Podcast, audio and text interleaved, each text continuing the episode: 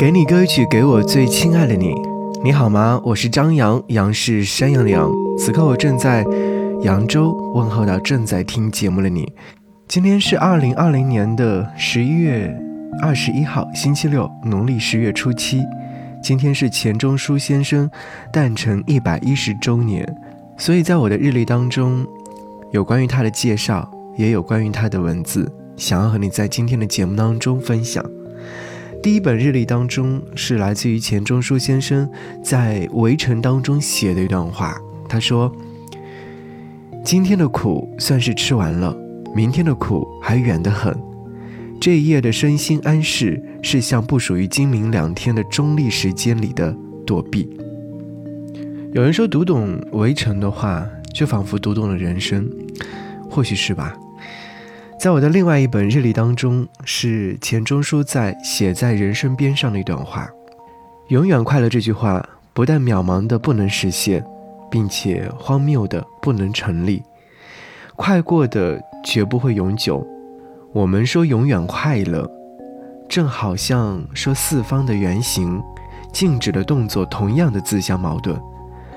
在高兴的时候，我们空对瞬息即逝的时间喊着说：“逗留一会儿吧，你太美啦。”那有什么用？你要永久，你该向痛苦里去找。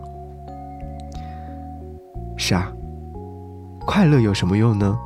快乐是建立在所有的悲伤之后的一些情绪，但是快乐可以保持吗？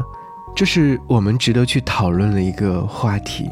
就像钱钟书先生说的：“你要永久，你该向痛苦里去找。”是，快乐的相对面便是痛苦吧？我想应该是这样。好，想要你听到这首歌是来自吴青峰所演唱的《一点点》。歌词当中唱到说：“是因为想成为谁都不像谁，你是谁？你蜕变，我不变。”